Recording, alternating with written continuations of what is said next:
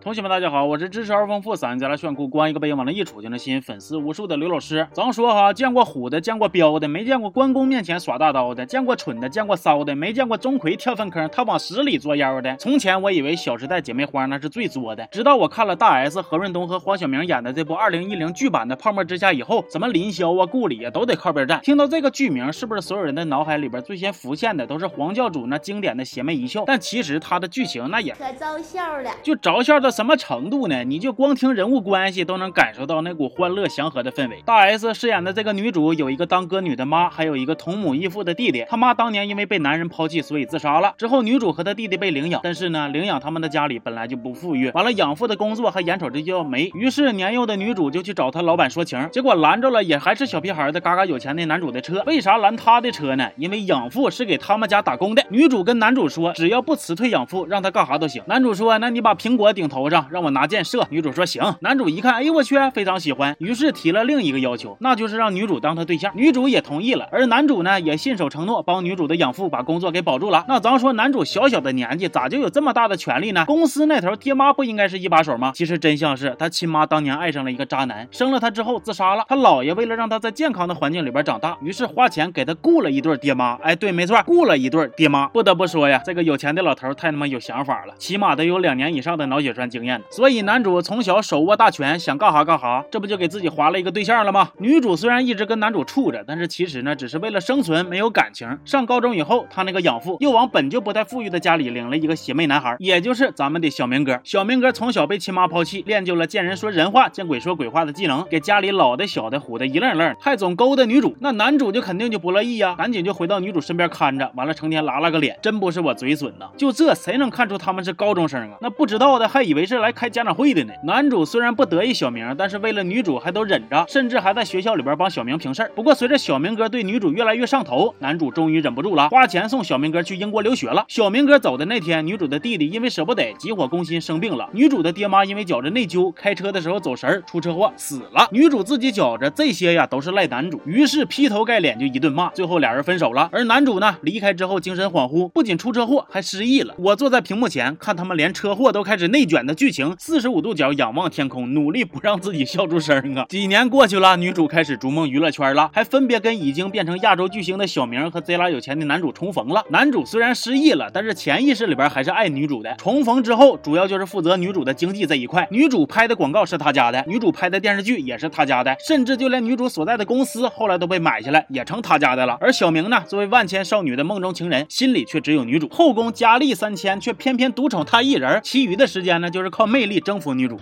你喜欢我？对不起，我不喜欢你。真的吗？承认喜欢我，有那么困难吗？承认吧。你跟我是同一路人，所以在我们看到彼此第一眼，就注定会喜欢上对方。因为那么莫名强烈的喜欢你，所以才会孩子气的做出那些令你反感的举动来吸引你。你是讨厌自己被我吸引，所以才会那么强烈的排斥我。谢谢一月，油脂很丰富，敏感肌也能用，就这样吧。黑化退网了。虽然小明这滋滋冒油的情话吸引不了我，但是能吸引女主啊。他们俩就这么处上了，时不时的整点他们觉得很甜蜜，但是观众看了很膈应的片段，就比如，可恶啊你！我好不容易才鼓足勇气跟你说这些话，你居然会扯开话题。谁会在意那些愚蠢的谩骂？啊？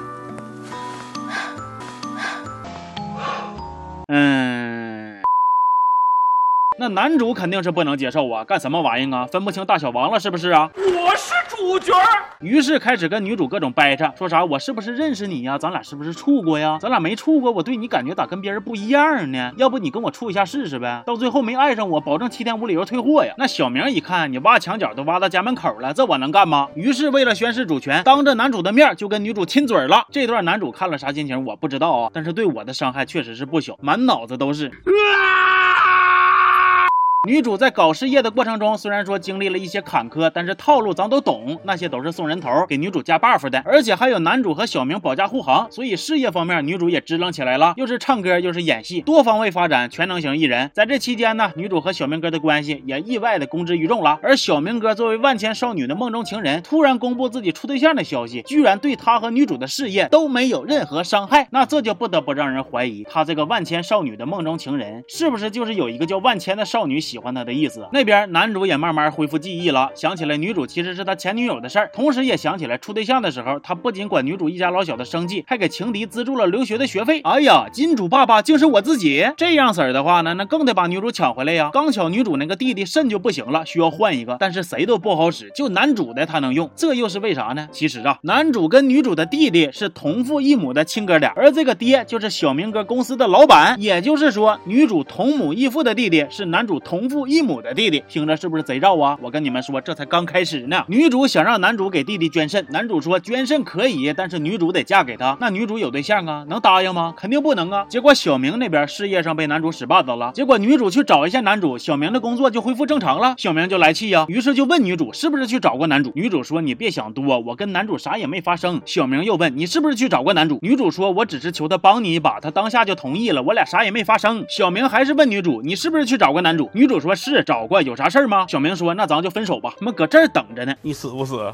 分手之后，女主就去找男主答应结婚的事儿了。但是小明知道以后又不干了，寻死觅活的，非说女主这么干是对不起他，是抛弃他。你可真有意思啊！当初不是你提的分手吗？咋的呀？分手也得给你整一个冷静期呗。甚至就连女主结婚当天，他也不消停，去拦女主的婚车，说要跟女主求婚，被拒绝了之后，又开始说女主抛弃他，还拿自杀啥的威胁女主，给女主吓一激灵。结果小明嘴一撇，哼，你想多了，我才不会为你去死呢。你是来拉屎的吧？回到片场，小明还是拉了个脸，就感觉好像谁欠他钱似的。拍摄爆破戏的功夫，小明还给正在办婚礼的女主打电话，结果人家没接，他一气之下往身后爆炸的地方走，结果直接就被炸飞了，咣一下，哎呦我去！你是不是走错片场了呀？想被一把火烧没，得去隔壁的小时代剧组啊，那家伙没的再快呢。再说了，女主跟别人结婚，你不高兴啥呀？那当时不是你提的分手吗？你求复合被拒绝了，就寻死觅活的给剧组添麻烦。拍摄期间拿个手机在那打打打打打的，你不知道你自己拍的是明民国戏呀？这边小明被炸伤了，女主非常自责。那边弟弟又得知女主跟男主结婚都是为了要给他换肾，心情一下就不美丽了，说啥都不要男主的肾。男主咋求都没用，最后只能把离婚协议交给弟弟，说只要他肯要这个肾，男主就能随时答应跟女主离婚。这弟弟一瞅，男主这是真喜欢女主啊，于是收下离婚协议，答应动手术了。那么这顿操作你们听懂了吗？也就是说，男主子这媳妇快没了，肾也给人了，完了他还好像欠着姐弟俩人情似的呢。哎呦我去了，你这哪是霸道总裁哎呀？慈善家都不一定有你大方啊，那可是肾呐！你以为猪腰子呢？说送人就送人啊！婚后的女主跟男主的感情逐渐升温。这一天晚上，女主还主动出击，跟男主一块眯了一觉。结果第二天，男主一醒，突然就顿悟了，裤子还没提上呢，说啥都要还女主自由了。哎呦我去了，你呀，这种行为一般叫骗。